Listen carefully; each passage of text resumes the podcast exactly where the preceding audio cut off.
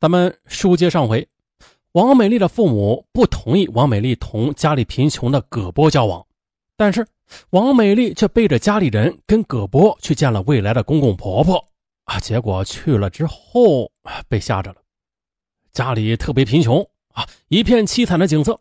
所以呢，王美丽对亲戚朋友给她介绍对象这一事也有了松动，啊，愿意接受了。这吧，很快的，二零零七年的年末，经过二伯的介绍，王美丽认识了在金河粉末厂的李亮。李亮是东北财经大学的高材生，年纪轻轻就是车间主任，是厂里的中层干部，很有发展前途的。月工资那是三四千元，而且没有家庭负担，这些让王美丽心动不已。而王亮则被王美丽的美貌所打动，两人那是一见钟情。就这样，两人开始了谈恋爱。啊，对于王美丽的背叛，葛波把痛苦深深的埋在了心底。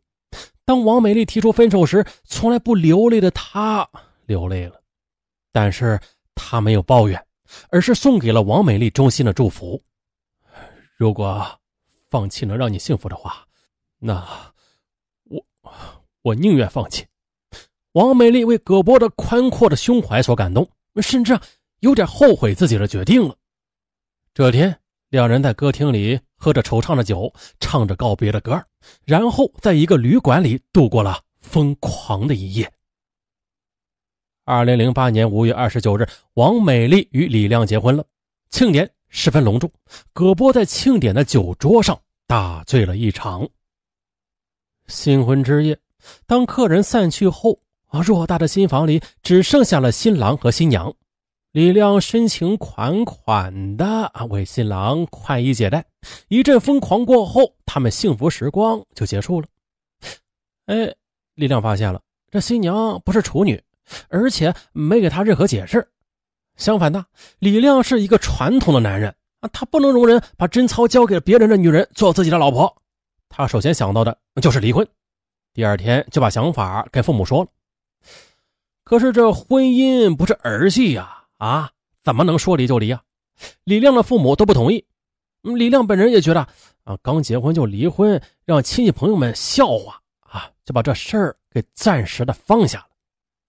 于是，在蜜月里，李亮便跟王美丽打起了冷战，常以单位里加班为借口不回家，让王美丽独守空房。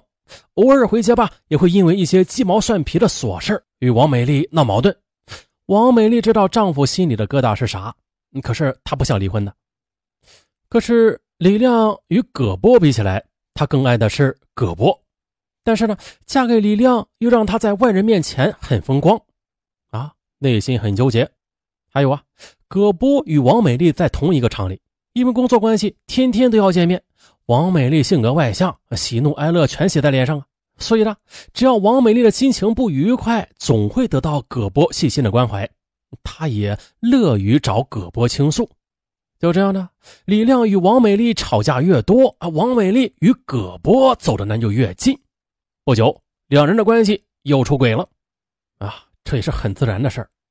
葛波由过去王美丽的恋人变成了现在的情人。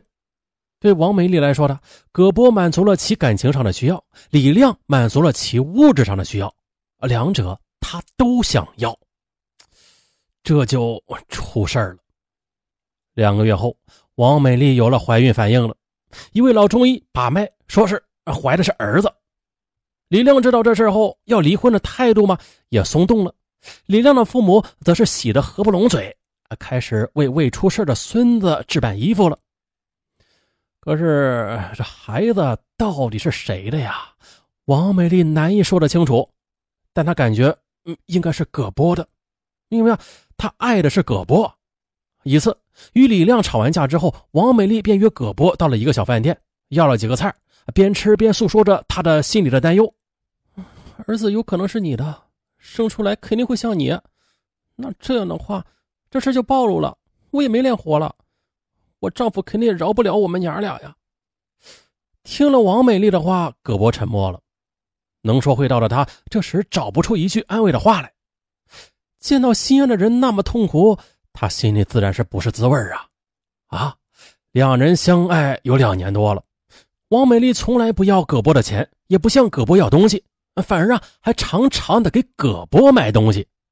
葛波觉得亏欠王美丽太多了。那既然亏欠，呃，应该为王美丽做点什么呀？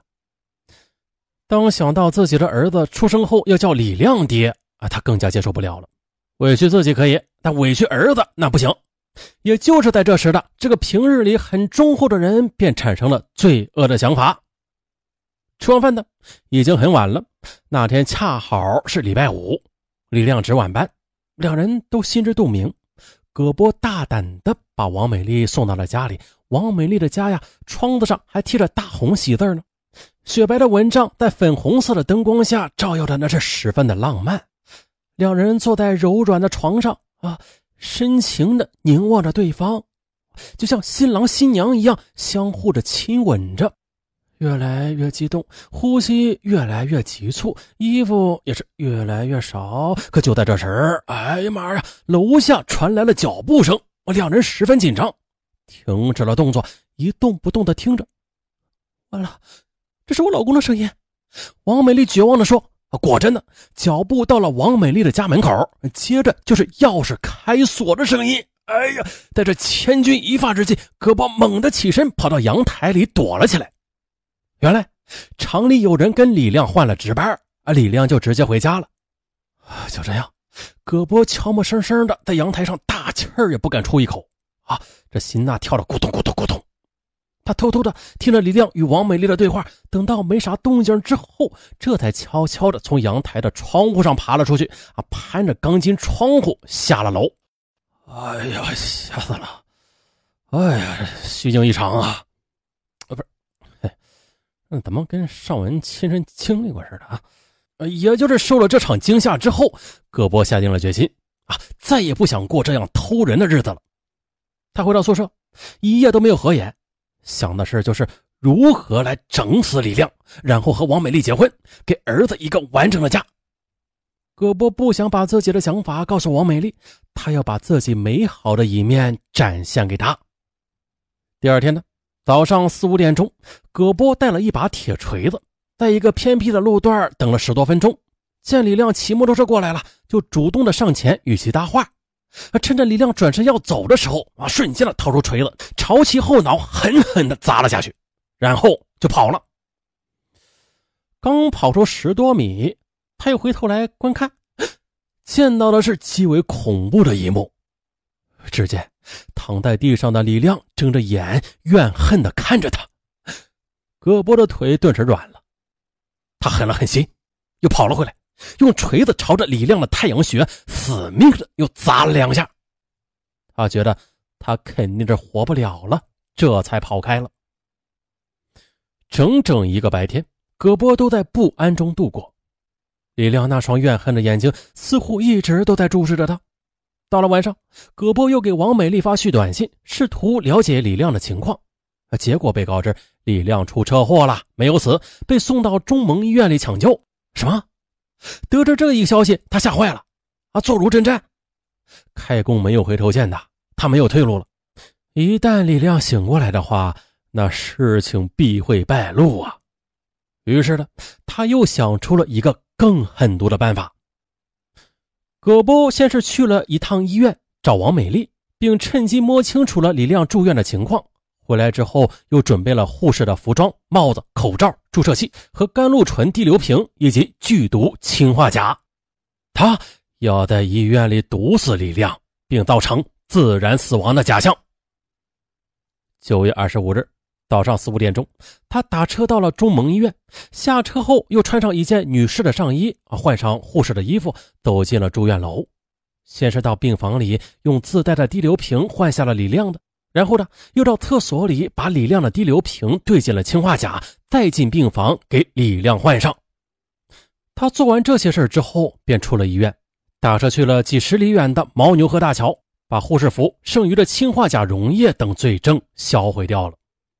在这个过程中的葛波努力地想象着与王美丽结婚之后一家三口幸福的景象，想象着儿子喊着“爸爸”扑向自己的场景。一想到儿子，他就十分激动。为了儿子，他认为冒这个险值。一切都按照计划进行的，非常顺利。做完这些事儿之后，葛波舒了一口气，然后回到中蒙医院，想观察一下动静啊，结果却见到了他最怕见到的一幕，他见到了警车和警察。他知道他的美梦要破灭了，葛波赶紧回到厂里，带上了所有的钱，又拿了几件衣服，跑到了朝阳市。可结果呢，第二天他就被抓了。二零零九年九月四日，朝阳市中级人民法院对葛波故意杀人案作出一审判决，以其犯故意杀人罪判处死刑，剥夺政治权利终身。葛波清楚自己那是必死无疑，没有上诉。之后一直在喀左县看守所看押。他不愿意提过去的事儿，他也不恨王美丽，但是他的心里一直有个疑问，那就是王美丽怀的是否真的是他的孩子呀？这是他对这个世界上除了父母唯一的牵挂了。再说王美丽，她婚后当断不断，违背了夫妻相互忠诚的义务，毁了老公和情人，她是这场悲剧的始作俑者。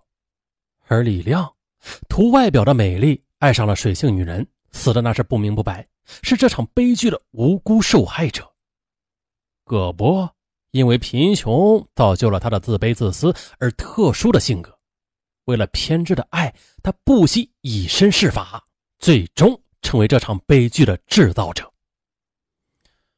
但愿这个惨痛的教训能让唯一留下来的王美丽有所悔悟吧。好了，本期到此结束，咱们下期再见，拜拜。最后再提醒大家，打开淘宝搜索“大舌头上文”。有惊喜。